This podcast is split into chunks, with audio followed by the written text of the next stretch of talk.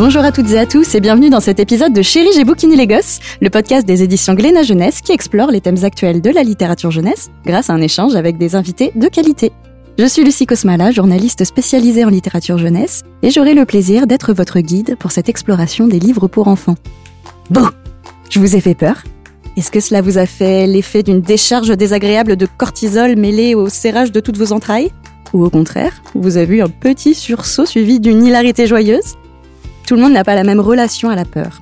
Il y a celles et ceux qui prennent plaisir à passer leur soirée devant un film d'horreur, quand d'autres fuient la moindre tension. Pourtant, la peur semble aussi être quelque chose d'universel. La peur de l'abandon, la peur du regard des autres, ou disons les choses, la peur de mourir, sont des choses qui résonnent en chacune et chacun, plus ou moins fortement. En littérature jeunesse, la peur est un ressort narratif très courant. La peur du loup est un incontournable, et ce depuis la nuit des temps. Les autrices et les auteurs rivalisent d'ingéniosité pour imaginer des monstres toujours plus inquiétants ou farfelus. La peur de la séparation et que son parent ne soit pas là pour venir nous chercher à la sortie de l'école est une thématique très abordée dans les livres. D'autres peurs contemporaines semblent également émerger depuis quelques années, celle de voir sa planète brûler à petit feu par exemple. La question qui se pose maintenant, c'est pourquoi fait-on volontairement peur aux enfants? De quoi la peur est-elle l'outil? Et pour y répondre, eh bien, j'accueille trois invités pour ce nouvel épisode de Chérie, j'ai bouquiné les gosses. D'abord, Lénaïque Stephens, bonjour. Bonjour. Vous êtes psychologue clinicienne spécialisée auprès des enfants. Vous avez écrit le livre Parents, soyez heureux, petit guide illustré pour se libérer de la bien-pensance parentale, paru chez Erol. Bienvenue à vous. Merci. Nathalie Prince, bonjour à vous. Bonjour. Vous êtes professeur de littérature à l'Université du Mans. Vous êtes également autrice de littérature jeunesse, de littérature générale et d'essais. Et vous avez entre autres écrit le livre de référence La littérature jeunesse et la littérature fantastique Chermant Colin. Vous avez également concocté une anthologie de nouvelles fantastiques, cruelles et macabres à la fin du 19e siècle, intitulée Petit musée des horreurs pour les éditions Lafon. Bienvenue à vous et merci d'être là. Merci. Et enfin, bonjour Roland Garrigue. Bonjour. Vous êtes auteur-illustrateur, vous avez publié des livres chez de très nombreux éditeurs jeunesse, allant de Sarbacane à l'École des loisirs, en passant par Milan ou encore Nathan. Et chez Glénat, vous êtes entre autres l'illustrateur de la série culte, hein, disons-le, des Comment ratatiner, où vous donnez vie aux monstres, aux zombies, aux dragons, aux cauchemars et à bien d'autres créatures que les enfants sont donc invités à ratatiner. Merci à vous trois pour votre présence qui me fait mais frissonner de joie. Et commençons tout de suite. Et je m'adresse à vous, Lénaïque. Est-ce qu'il y a des peurs universelles auxquelles les enfants sont confrontés au fil de, leur développement et, à mesure qu'ils grandissent? Alors oui, mais j'ai envie de dire un peu comme euh, tous les êtres humains, finalement, on a des, choses qui nous effraient de manière euh, universelle. Et pour les enfants, c'est pareil. Mais c'est vrai que euh, on observe différentes peurs en fonction de, des différents âges de l'enfant et en fonction surtout de leurs euh, préoccupations internes, psychiques, affectives, etc. Évidemment, les loups, les monstres sont des figures euh, qui effraient les enfants, euh, mais pas de la même manière en fonction de leur âge et de leur développement psychique. Et vous parlez des loups, des monstres, qui sont donc des choses qu'on retrouve énormément dans les livres.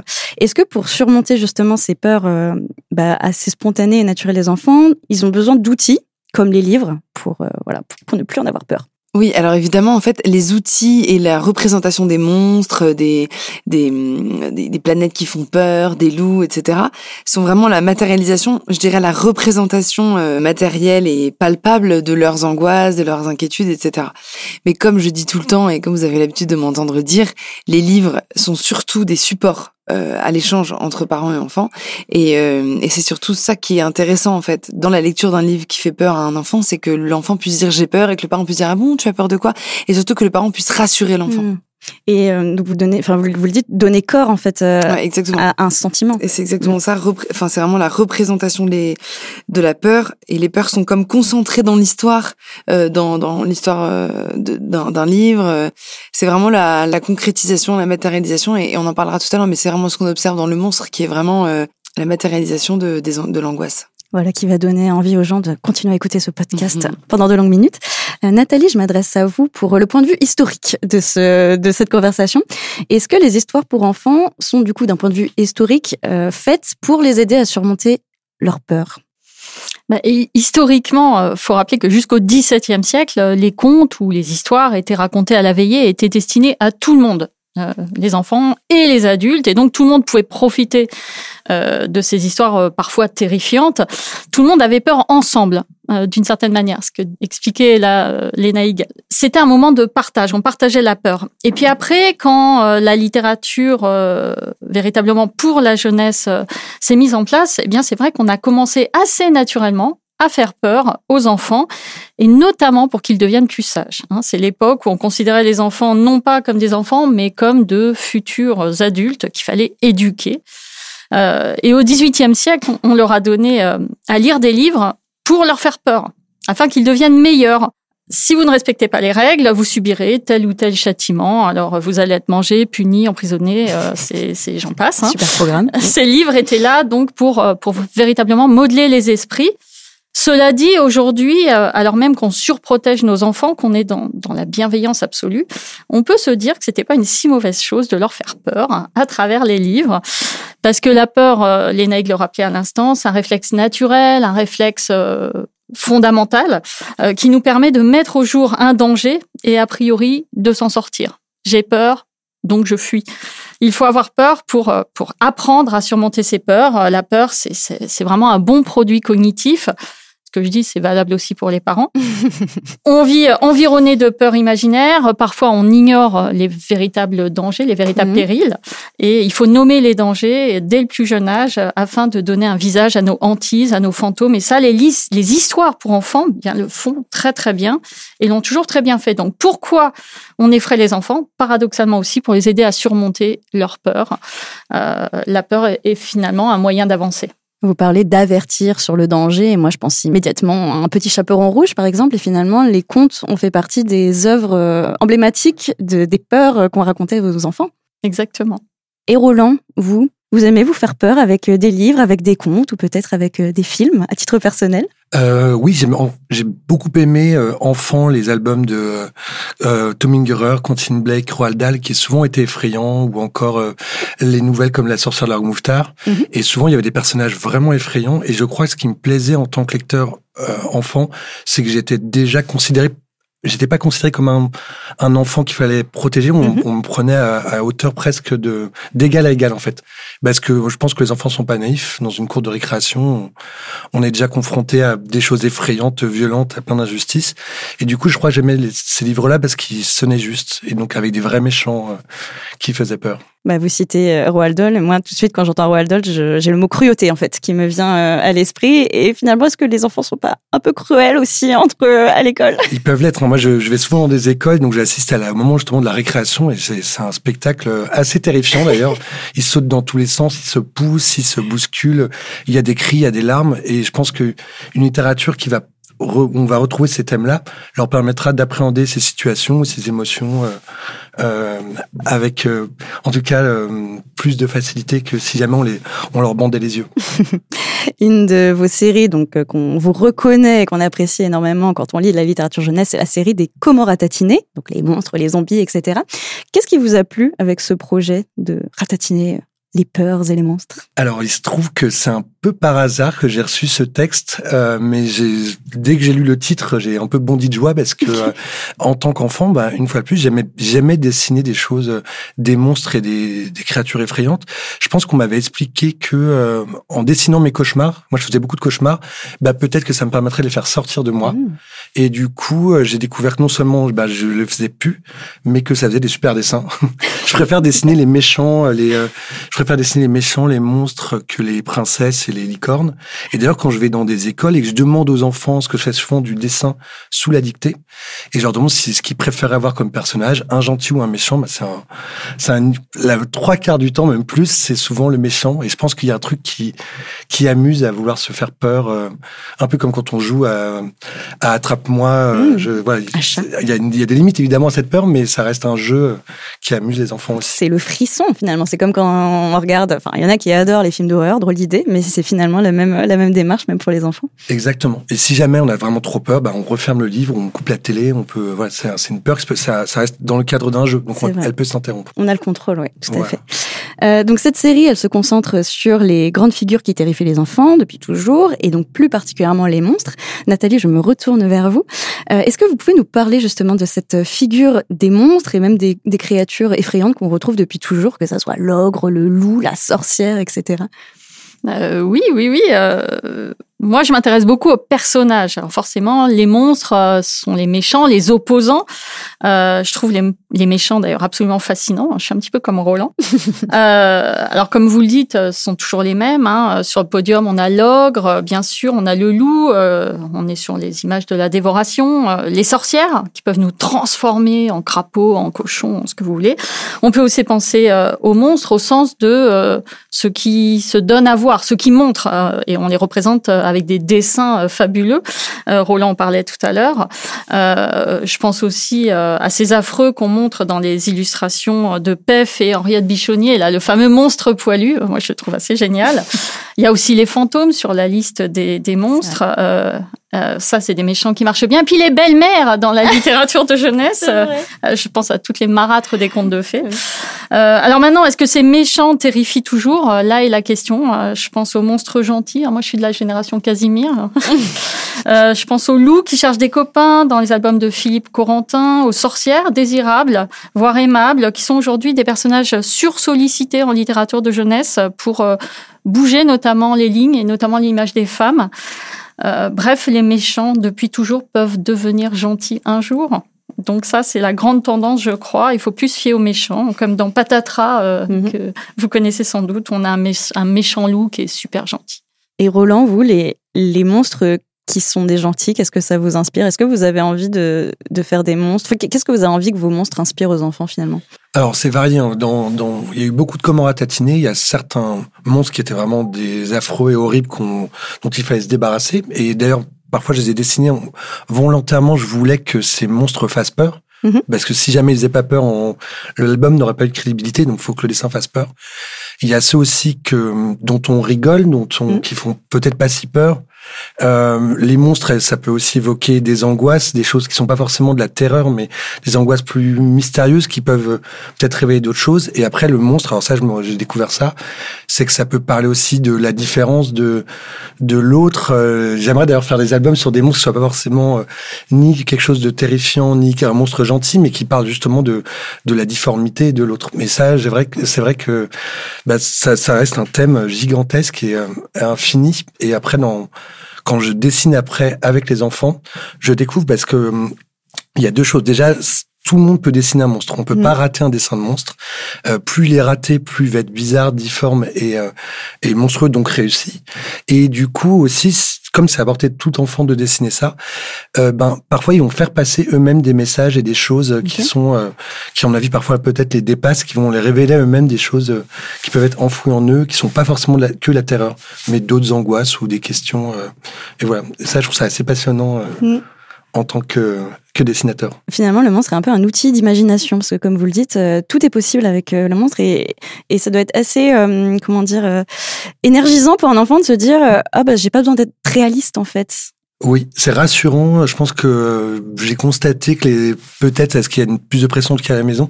Parfois, les enfants peuvent être un peu, même jeunes, normalement ça n'arrive pas, mais un peu inhibés dans leur euh, quand ils doivent faire un dessin. Et le monstre, pour ça, est très libérateur. Donc, merci les monstres. les en tant que psychologue, ça vous parle ce que dit Roland? Oui, bien sûr. Effectivement, les monstres, c'est vraiment la, la, mise en forme de ce qui angoisse les enfants. Et c'est vraiment euh, mi-chemin entre la peur réelle qui est portée sur un objet, sur, euh, sur un, un, un, un, personnage, etc. Et en même temps, une angoisse plus intérieure que l'enfant n'arrive pas forcément à nommer. Euh, peut-être une émotion difficile ou euh, une angoisse peut-être plus profonde euh, qui vient de, de, de, sa vie plus jeune, mmh. quoi, en fait. Effectivement, la forme imprécise, elle permet vraiment à l'enfant de circonscrire son angoisse euh, dans, dans, cette forme qui est mal définie en fait. C'est-à-dire que comme euh, le monstre peut être tout et rien à la fois, euh, l'enfant peut y mettre euh, tout ce qu'il veut.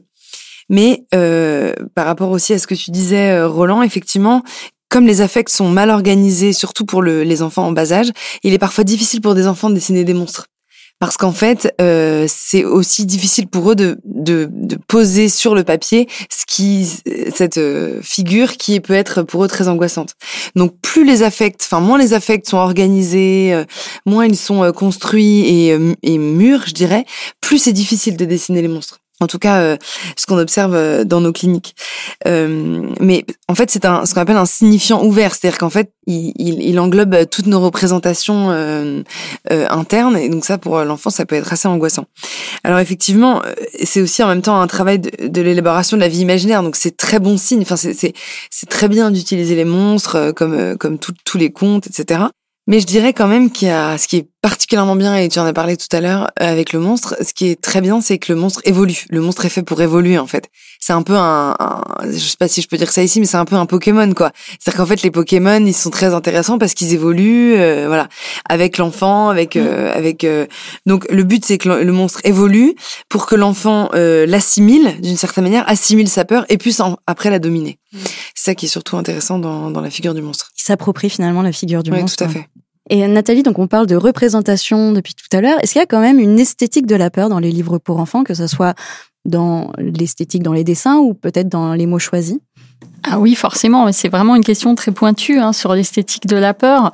Alors il y a les mots, bien sûr, qui sont une source inépuisable pour faire peur, avec avec les deux grandes tendances d'écriture que l'on peut remarquer pour pour faire peur, à la suggestion on va sous-entendre, on ne va pas tout dire, on va pas utiliser euh, tous les mots.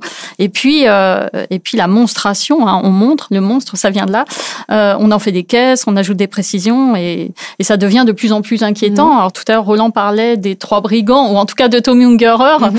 Euh, c'est ça, les trois brigands, la description des brigands. Euh, on a la hache rouge, le soufflet qui lance du poivre, et puis le tromblon. Alors le tromblon, on sait pas trop ce que c'est, mais ça fait hyper peur. C'est les trois armes des trois brigands. Alors pour avoir aussi beaucoup travaillé sur la littérature fantastique, qui est vraiment la littérature la plus anxiogène qui soit, euh, je peux vous dire qu'il est parfois beaucoup plus flippant de ne pas dire que de trop dire, ou de ne pas montrer que de trop montrer. Euh, par exemple, si on dit euh, ils marchèrent depuis le matin jusqu'au soir sans réussir à sortir de la forêt, on sait que ça va pas, ça va pas aller, ça, ça fait hyper peur quand on est enfant. Voilà. Et ce qui est intéressant avec la littérature de jeunesse pour les plus petits, c'est évidemment le relais de l'image euh, dont euh, Roland parlait tout à l'heure, hein, mhm. le travail sur la couleur, le trait, euh, la forêt. Ben, on va faire des ombres, on va rajouter des choses qui qui montrent que c'est le lieu de tous les de tous les dangers. Euh, on peut, on peut aussi euh, paradoxalement atténuer l'image. Hein, euh, ça aussi, c'est intéressant. Je pense encore au monstre poilu de, de Pef et Henriette Bichonnier. Hein. C'est un monstre affreux, disent les enfants. Et effectivement, il est affreux sur la couverture. Ils prennent des mines dégoûtées, mais en même temps, ils s'enfuient pas, ils courent pas, ils restent à écouter. Alors pourquoi? Parce que c'est une image justement. C'est ce qu'on disait. c'est ceci n'est pas un monstre. Il fait pas peur, mais il existe suffisamment le temps d'une histoire et ça c'est intéressant parce que les enfants ne sont pas des lecteurs comme les autres. Hein. Les enfants comprennent très vite que la réalité de l'image n'est pas nécessairement une image de la réalité et qu'un loup qui tient un couteau, une fourchette, hein, euh, comme dans Ami Ami de Rascal et Girel. Mhm bah, on n'en connaît pas. Il y en a pas des dans la dans la réalité. Tout à l'heure, vous parliez de de pas besoin d'être réaliste. Euh, c'est c'est exactement ça. Et puis il y a aussi, et ça c'est un des trucs qui me fascine dans la littérature de jeunesse, euh, les les audaces de cette littérature. Je pense par exemple au livre qui a peur, qui change de couleur au fur et à mesure de la nuit. Je pense encore à à la nuit dans mon lit. Euh, un album de Julien Roux édité par les Fourmis Rouges qui raconte ça vous le connaissez peut-être, les angoisses nocturnes d'un petit garçon euh, dont l'édredon, on est d'accord, un édredon, c'est inoffensif. Ça protège euh, même normalement. Voilà, mais l'édredon prend à chaque nouvelle page la forme d'une nouvelle peur.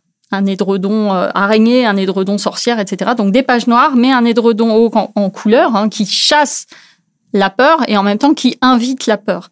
Voilà, pour moi, ça, ça fait partie des réussites de la littérature de jeunesse qui reste un, un laboratoire, un expérimentarium, et, et ça, c'est formidable. beaucoup dans la symbolique aussi, on va y revenir un petit peu après. Roland, est-ce que ça vous parle, euh, toute cette esthétique qui est racontée par euh, Nathalie? Est-ce que vous êtes plutôt team surenchère ou team plutôt suggestion? Moi, je suis un peu plus dans la surenchère. je suis un peu dans la caricature. C'est pour ça que mes livres font plutôt presque plus sourire que, que vraiment peur. Quoi. Il parle de la peur, mais en en, en riant, et c'est souvent un peu des caricatures. Alors, euh, pour revenir sur l'esthétique, moi justement, je, je me nourris énormément de, de tous les clichés de représentation de ces personnages. Quand je fais la couverture sur les vampires, le fond est rouge, et puis on va les retrouver avec des capes, des dents ultra, ultra longues. Je, voilà, je détourne et j'en, j'en, j'en fais des, j'en fais des tonnes. Et après, l'autre euh, élément d'esthétique, alors c'est moins culturel, c'est plus, ben, je fais référence à des moments qui font vraiment peur euh, aux enfants. Donc le moment où on va aller se coucher, le début de la, nuit, euh, voilà, ces moments-là qui sont depuis toujours, c'est un moment qui va faire peur et qui va être inquiétant.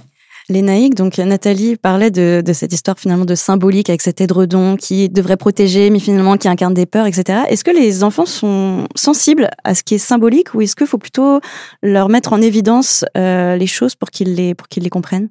Oui, bien sûr, les enfants, ils sont sensibles et en même temps, dans, dans le plus souvent dans les livres sur la peur, euh, il y a de la symbolique, mais il y a aussi beaucoup d'extrêmement concret, mm-hmm. de, de, de, plus du tout de symbolique. Enfin, voilà.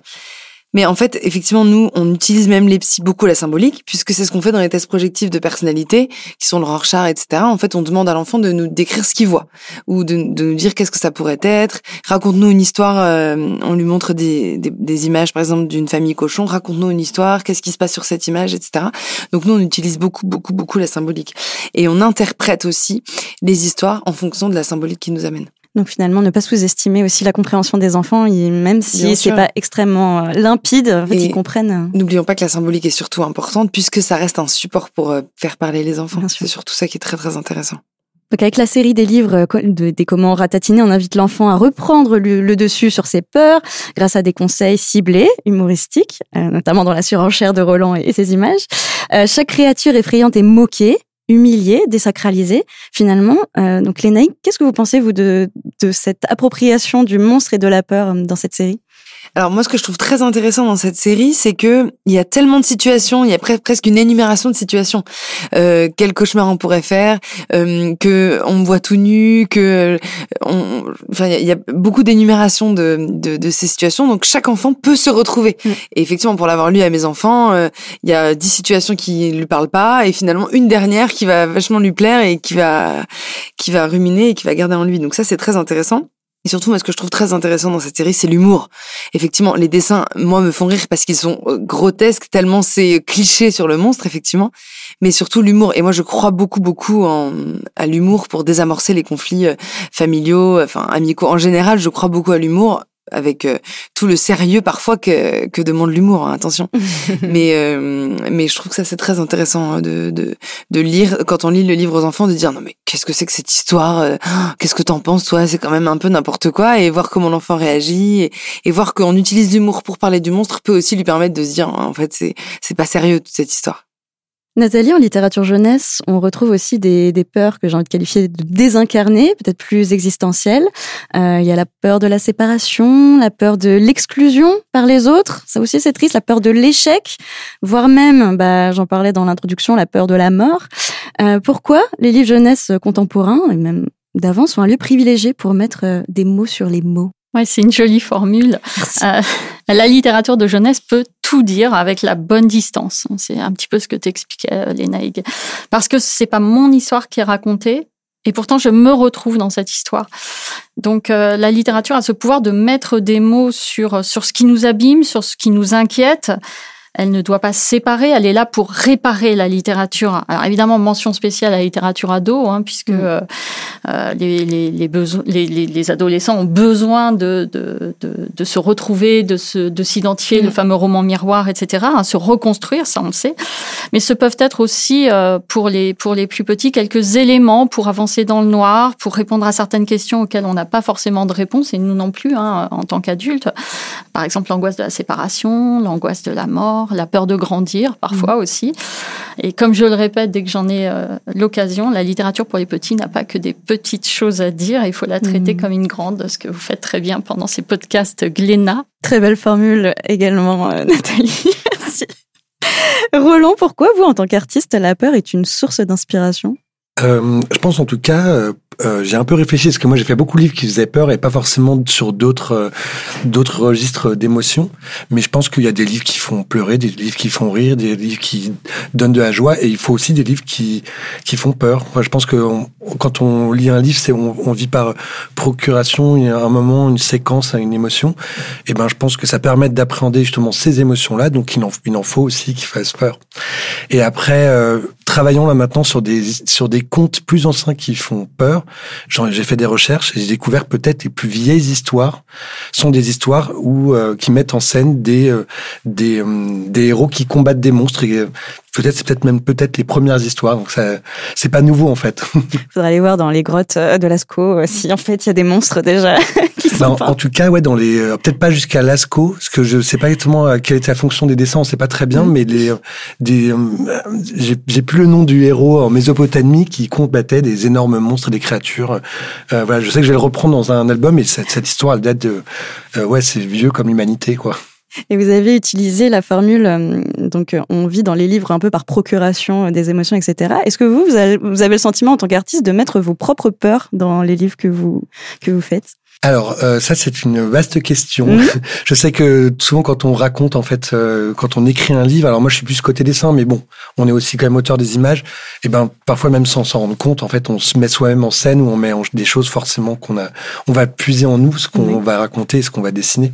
Donc nécessairement il y a une il y a une part de nous dans ce dans ces peurs. Mais on va aussi chercher parfois aussi à se mettre en tant qu'auteur à la place parfois d'autres euh, dans des situations qu'on connaît pas. Mhm. C'est aussi un des, une des choses intéressantes avec la littérature et, euh, et la littérature jeunesse en, en particulier. Est-ce que ça demande justement de puiser dans ces souvenirs peut-être euh, de traumatisme d'enfance où voilà on s'est retrouvé à faire pipi dans sa culotte ou ce genre de choses pour pour dessiner oui, oui. oui Question très ça... intime. non, mais non mais ça, ça effectivement ça, ça va réveiller et ça va mhm. soulever des choses. D'ailleurs c'est pour ça que je j'aime bien être dans les écoles et rencontrer les enfants, discuter avec eux parce que ça va déjà me, me remémorer des choses, ça va me remettre dans le contexte mhm. et ressoulever parfois des, des, questionnements qui peuvent être euh, super intéressants pour un prochain album. Mm, se reconnecter avec, avec son public euh, finalement. Voilà. Lénaïg, est-ce qu'il y a un risque justement que les adultes projettent leurs propres peurs et du coup créent des peurs chez les enfants euh, en, en, transmettant les leurs en fait Évidemment, euh, c'est une, une, question très intéressante. De toute façon, tout ce qui est psychique se tisse globalement dans les premières relations précoces et dans, les, dans, les, dans le lien de l'enfant avec ses parents, avec les personnes qui l'éduquent, qui l'aiment et qui, qui passent du temps avec lui. Donc tout, à mon sens, hein, tout n'est que transmission d'une certaine mhm. manière. Euh, Winnicott, par exemple, qui est un grand psychanalyste d'enfants, parle de l'object presenting, c'est le fait que l'enfant s'approprie le monde en fonction de la façon dont ses parents le présentent. Donc, par exemple, dire à son enfant, euh, viens voir, euh, la nuit c'est magnifique, il y a des étoiles, ça va être incroyable de s'endormir, mmh. c'est pas du tout pareil que de dire à son enfant, bon, ça va être un peu dur de se coucher parce que la nuit, parfois c'est mystérieux, on a peur, mais t'inquiète pas, ça va aller. c'est pas du tout euh, géré de la même manière. Effectivement, les peurs des parents influencent celles des enfants, mais il est très intéressant aussi en, consultation euh, dans, notre clinique quotidienne de, se rendre compte que parfois il y, a des, parents qui viennent euh, amener leurs enfants pour euh, des peurs, par exemple, ou, ou, des, ou des difficultés. Il a des difficultés dans la socialisation, il a peur de la mort, il a peur de prendre l'avion, etc. Et on prend un tout petit peu de recul et on questionne les parents. Comment c'est pour vous la mort, madame? Ou qu'est-ce que c'est pour vous l'avion, monsieur? Et en fait, les parents sont pas du tout ok avec cette peur et elle est hyper présente et, euh, et vivante au quotidien. Donc euh, évidemment que l'enfant euh, s'imprègne de ces peurs-là euh, et, et, très souvent quand on veut soigner les peurs des enfants, il faut d'abord soigner celles des parents pour que les parents puissent ensuite mieux accompagner les enfants. Vous parlez de soigner les peurs, est-ce qu'il faut nécessairement surmonter toutes les peurs? Pour moi, il y, a, pas toutes les peurs ne sont pas euh, invalidantes. Euh, y a certaines peurs, euh, on peut vivre avec quotidiennement, etc. Je pense que la, le sujet, c'est est-ce qu'elles sont source d'angoisse profonde et est-ce qu'elles m'empêchent de vivre quotidiennement? Si c'est une peur qui m'empêche d'être disponible pour l'autre, donc disponible pour aimer, travailler, se socialiser, avoir des loisirs, etc. Évidemment qu'elle doit être traitée évidemment qu'une une peur, on, on, vit quand même assez inconfortablement avec des peurs. Hein. Moi, j'aurais tendance à dire, la vie, il faut quand même euh, la vivre avec beaucoup de joie, d'amour, de paix. Donc, tant qu'on peut se débarrasser de ses peurs, euh, autant le faire. J'ai une question pour tout le monde. Alors, ça va être la première personne qui a envie de répondre, qui pourra se jeter dessus. Euh, si on prend l'exemple de certains contes comme euh, Hansel Gretel ou Le Petit Pousset, bah, ça raconte quand même des, une histoire qui est très dure, d'enfants abandonnés ou qui se font, qui veulent être dévorés par des sorcières, ce genre de choses. Et on observe une autocensure de la part des parents qui disent oh non mais je vais pas lire une histoire comme ça à mes enfants mais ça va pas à la tête. Qu'est-ce que vous pensez de de cet état d'esprit de voilà de cette autocensure des parents? Moi déjà, j'aurais tendance à leur dire que je comprends complètement. Enfin, c'est une réaction euh, complètement normale de la part d'un parent de vouloir protéger son enfant.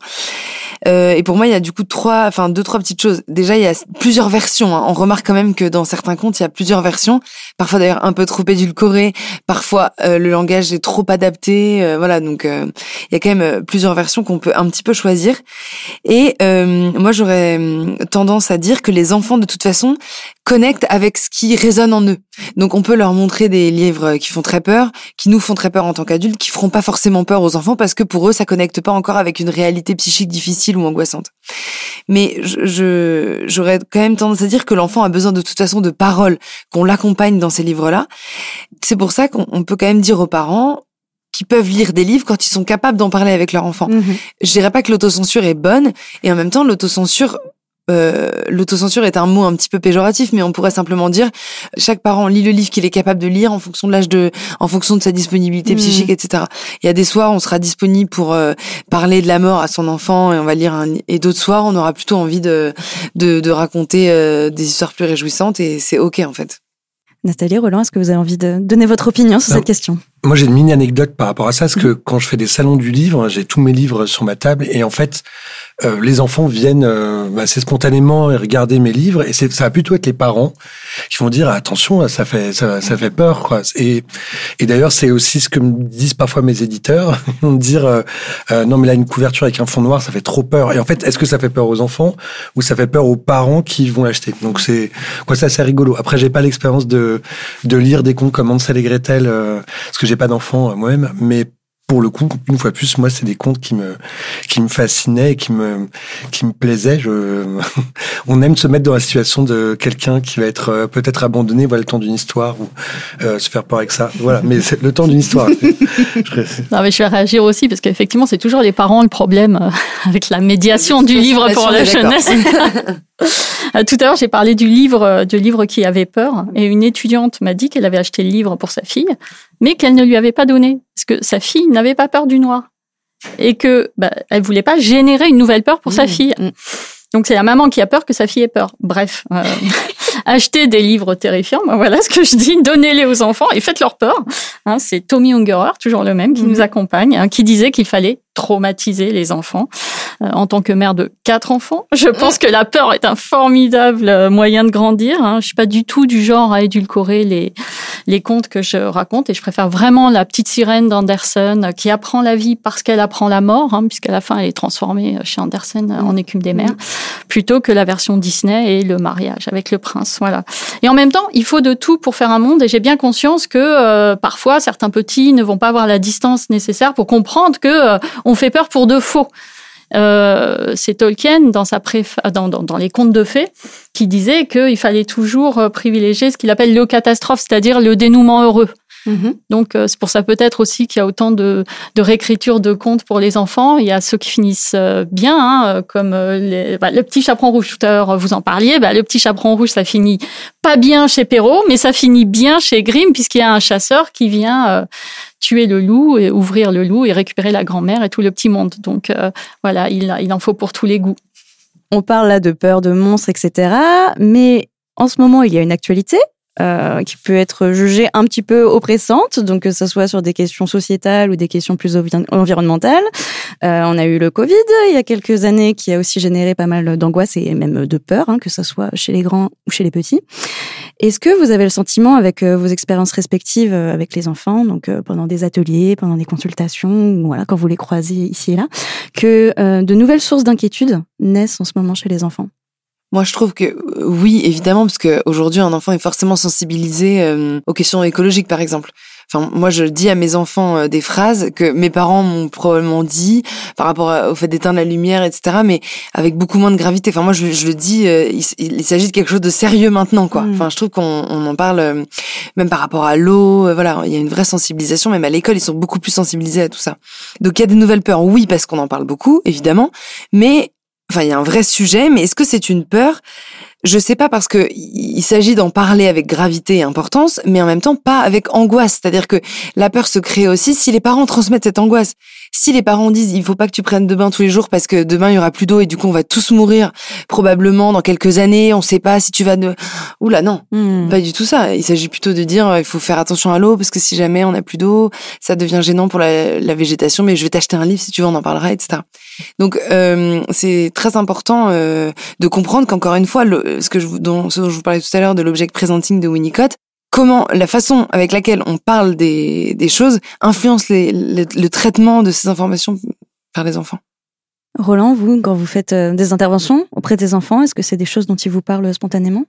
Euh, un, un petit peu. J'ai l'impression que par contre sur le sujet de l'écologie, c'est tellement euh, ils en parlent déjà beaucoup à l'école en fait. Donc c'est euh, souvent les, les moi les choses dont ils vont me parler, c'est plus des peurs, euh, des choses. En fait, pendant le temps d'une intervention, moi je viens euh, donc euh, de façon exceptionnelle Mhm. dessiner avec eux. Je suis pas dans leur quotidien, donc du coup ils vont peut-être faire passer un message à une peur ou une angoisse qu'ils n'auraient peut-être pas euh, osé dire euh, ouais, au quotidien aux personnes qui sont habituées à voir. Et donc du coup c'est pas une des peurs sur l'écologie, c'est plutôt quelque chose qui va peut-être se passer à la maison. Peut-être, euh, voilà, il peut se passer ces événements-là qui sont transmis dans les dessins, mais c'est pas forcément lié à l'actualité. Et d'ailleurs, justement, par rapport à ça, je, cette question-là, j'ai trouvé euh, intéressante, amusante. Alors évidemment, on vit dans une période angoissante, et mais moi j'ai l'impression d'avoir grandi déjà dans un monde où on disait, on vit dans un monde de plus en plus anxiogène. Bon, je sais pas, les enfants qui ont connu les, grandes guerres mondiales euh, ou au 19e siècle où ils travaillaient dans les mines, je pense qu'ils avaient, ils étaient dans un monde tout aussi euh, effrayant. Je me demande par contre si parfois on n'a pas tendance, comme on l'a évoqué un peu plus tôt, à avoir des parents qui veulent plus surprotéger, qui, vont avoir un discours en disant mais mon enfant, euh, il va être confronté à des choses qui font trop peur et, et voilà. Ça, ça, je trouve que par contre ce discours-là, j'entends plus récemment et plus. Et est-ce que euh, ces nouvelles angoisses, elles vous nourrissent artistiquement? Quand on fait un livre, on a envie de, de transmettre des, des sujets, des convictions, des combats qu'on veut, qu'on nous-mêmes on, a, on arrive peut-être, euh, quoi qu'on aime- qu'on aimerait qu'ils portent eux-mêmes aussi. Euh, donc oui. Après, euh, je vais, sur les sur l'écologie, il y a beaucoup de jeux de mes collègues qui font des livres euh, sur ce sujet-là. Donc, on essaie de faire des choses, on essaie de de parler de choses que d'autres n'ont n'ont peut-être pas, encore trop parlé. Mhm. En tout cas, si vous vous intéressez à la thématique de l'écologie, on a sorti un épisode de Chérigé Boukine et les gosses consacré à l'écologie. Et, euh, et je vous invite vraiment à l'écouter parce qu'il est passionnant et nos trois intervenantes sont très très pertinentes. Donc. Euh, et si on reste sur ces histoires sociétales, environnementales, etc., je m'adresse à vous, Nathalie, parce que vous faites partie du comité de sélection pour le prix de l'UNICEF, le prix de littérature jeunesse. Euh, les thématiques qui sont choisies par ce prix sont sociétales. Elles tendent aussi à refléter euh, les peurs, euh, les angoisses contemporaines. En 2020, la thématique était justement l'écologie. Pourquoi, selon vous, il est intéressant que la littérature jeunesse s'empare de ces questions sociétales qui sont euh, épineuses et souvent sans solution? Oui, on parle de, de- des peurs contemporaines, mais l'intérêt de la peur, c'est qu'elle varie, elle évolue. C'est exactement ce que vous dites tous les trois. Hein, On s'effraie pas au 21e siècle comme on s'effrayait au Moyen Âge. Les, sujets ont changé et comme la littérature est un buvard du réel, eh bien, elle doit raconter les peurs d'aujourd'hui. Donc, le prix de littérature de jeunesse UNICEF se mobilise depuis 2016 pour ouvrir l'esprit euh, des jeunes lecteurs sur euh, les réalités contemporaines. Alors, effectivement, on a eu euh, une année euh, la question de l'écologie au, cœur du prix, hein, la question du désastre environnemental. Moi, je pense qu'on doit faire savoir aux enfants que le climat se dérègle, que le soleil euh, va peut-être un jour brûler au lieu de briller, mais on ne le fait pas pour générer des peurs. Au contraire, hein, euh, on doit avoir les bons comportements, hein, ce qu'expliquait euh, Léna Higg. Euh, il faut qu'on dise aux enfants que ce ne sont pas des êtres euh, coupables, mais que ce sont des êtres durables. Euh, on n'a pas, pas les solutions nous adultes, mais je suis certaine que les enfants ne feront pas comme nous. Ça, c'est une certitude. hein, J'ai confiance en tout cas. C'est peut-être ce qui nous reste à nous adultes aujourd'hui euh, qui avons échoué à garder euh, la planète en bonne santé, nous devons être des semeurs d'angoisse pour sortir de l'indifférence. C'est l'indifférence qui abîme, c'est pas forcément la peur. La peur, elle peut être positive. C'est comme ça que je le vois. Et si des éditeurs aujourd'hui euh, choisissent de mettre en scène des histoires de violence conjugale, de, de, de parler des questions de genre ou de parler de la Shoah, des guerres, du drame des migrants, eh bien, euh, ils éveillent non pas des peurs imaginaires, mais ils nourrissent ce que j'appellerais une forme d'humanité qui me paraît fondamentale à alimenter. Hein, des, des, études ont d'ailleurs montré que les enfants qui lisent sont plus empathiques que d'autres. Donc, je pense que les, en, les enfants ont le droit de savoir et ils ont le droit de grandir les yeux ouverts. Et je vais finir avec une dernière question. Euh, si on devait conclure, alors c'est des choses que vous avez déjà abordées tout au long de, ce podcast, mais si on devait dire en deux mots pourquoi c'est une bonne chose de raconter des histoires qui font peur aux enfants, de traumatiser les enfants, pour reprendre la, la formule de Tommy Ungerer que vous mentionnez tout à l'heure, euh, Nathalie, qu'est-ce que vous qu'est-ce que vous diriez? Comment vous encourageriez les parents quand ils vont aller en librairie à plutôt choisir un livre qui fait peur plutôt qu'un livre qui est rigolo? Moi, je dirais que euh, une peur, c'est une émotion les émotions sont toujours des bonnes choses euh, à diffuser. Euh, il faut parler des émotions, il faut vivre avec les émotions. Euh, il faut, il faut que les enfants arrivent à composer avec leurs émotions. Ça, c'est hyper, hyper important. pourquoi? Parce que l'émotion, c'est ce qui fait vivre, c'est ce qui donne la vie à notre vie en fait. Ça c'est hyper important. Donc la peur comme la joie, voilà, il faut en parler. Enfin, il faut la vivre. Euh, effectivement, euh, on a tous des super souvenirs avec des films, qui soient joyeux ou euh, ou qui nous fassent peur. Euh, et en fait, on est, on a hyper, on a vraiment hâte de le partager avec nos enfants. ce film-là, parce qu'on l'a adoré, parce que c'était un bon souvenir d'enfance, etc. Et aussi parce qu'il nous a fait très peur. Euh, je pense à Jurassic Park, des choses comme mm. ça, qui, qui, sont des films extrêmement effrayants. Et, euh, et voilà, moi j'entends beaucoup de papas dire ah j'ai tellement hâte de montrer Jurassic Park. Il m'a fait tellement peur que j'ai hâte. Bon, on, se dit il y a un truc qui tourne par an, mais en fait non, c'est parce que euh, on a envie de faire vivre notre émotion à nos enfants. Et je dirais que de toute façon, il faut faire lire des livres sur les émotions enfants parce que ces livres-là sont des lieux de parole. Vous l'avez compris, moi je suis quand même euh, attachée, euh, addict un petit peu à la parole, à l'échange entre parents et enfants. Si ça peut être un lieu de parole, euh, il faut y aller sans hésiter. Ouais, moi, je suis aussi très attachée à cette notion de partage. Pourquoi, euh, pourquoi on doit, pourquoi c'est une bonne chose de raconter des, livres qui font peur aux enfants, mais parce que, parce que les enfants adorent ça et que nous aussi on aime ça. C'est encore plus génial d'avoir peur ensemble, je trouve. Hein, regardez les ados qui vont au cinéma pour voir des films d'horreur, hein, ça, boucle un peu l'émission puisque tu commençais là-dessus. Il y a une anecdote que j'aime bien raconter, c'est celle d'Alipius que son copain Saint Augustin veut emmener voir un spectacle de gladiateurs. Donc ça remonte un peu. Hein. Euh, mais Alipius veut pas y aller parce que euh, parce que c'est un spectacle qu'il juge trop violent et qui lui fait peur. Alipius accompagne quand même son ami en se jurant de pas regarder, mais il y a un moment où il écarte les doigts pour voir. Il peut pas résister. Il y a quelque chose qui est de l'ordre du désir et ça c'est fondamental. C'est paradoxal. Alors même que je m'effraie, eh bien euh, je, je, ne fuis pas, au contraire, je m'enfonce dans ce qui me fait peur et j'en jouis. On, on, se cache les yeux, mais en même temps, on écarte les doigts pour voir. Mmh. Ça, c'est humain et je peux vous garantir que les enfants adorent ça. Et puis, euh, et puis il y a aussi ça, quel bonheur quand les enfants arrivent à surmonter leur peur. Ça, c'est top.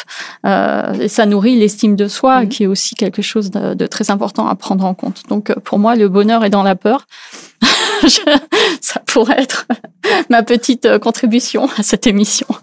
Et Roland, pour finir, est-ce que le bonheur est dans la peur pour vous aussi? Alors moi, en tout cas, en tant qu'auteur et dessinateur, bien sûr, parce que comme j'expliquais, j'adore dessiner ces personnages et ces séquences effrayantes. Après, comme on l'a évoqué, ben la peur, de toute façon, elle est nécessaire de toute façon pour survivre. Déjà, on a peur pour ne pas se faire attraper par quelque chose, ne pas tomber. Donc la peur, elle est de toute façon indispensable. Après, on a évoqué aussi les peurs qui étaient qui paralysaient, qui empêchaient de vivre. Et c'est vrai que la littérature est géniale pour ça, puisqu'elle va apprendre à les combattre, à les affronter et les surmonter. À donner des armes finalement contre la peur. Voilà. Merci beaucoup à tous les trois pour cette conversation euh, effrayante et passionnante. Merci Lucie. Merci beaucoup. Merci. C'était un épisode du podcast Chérie, j'ai bouquiné les gosses, produit par les éditions Glénat Jeunesse et réalisé par Idantès. On se retrouve dans deux semaines pour un nouvel épisode autour d'une autre grande thématique de la littérature jeunesse. D'ici là, je vous invite à vous abonner au podcast et s'il vous a plu et que vous souhaitez le soutenir, lui mettre 5 étoiles sur vos applications d'écoute. Et je vous dis à très bientôt pour un nouvel épisode.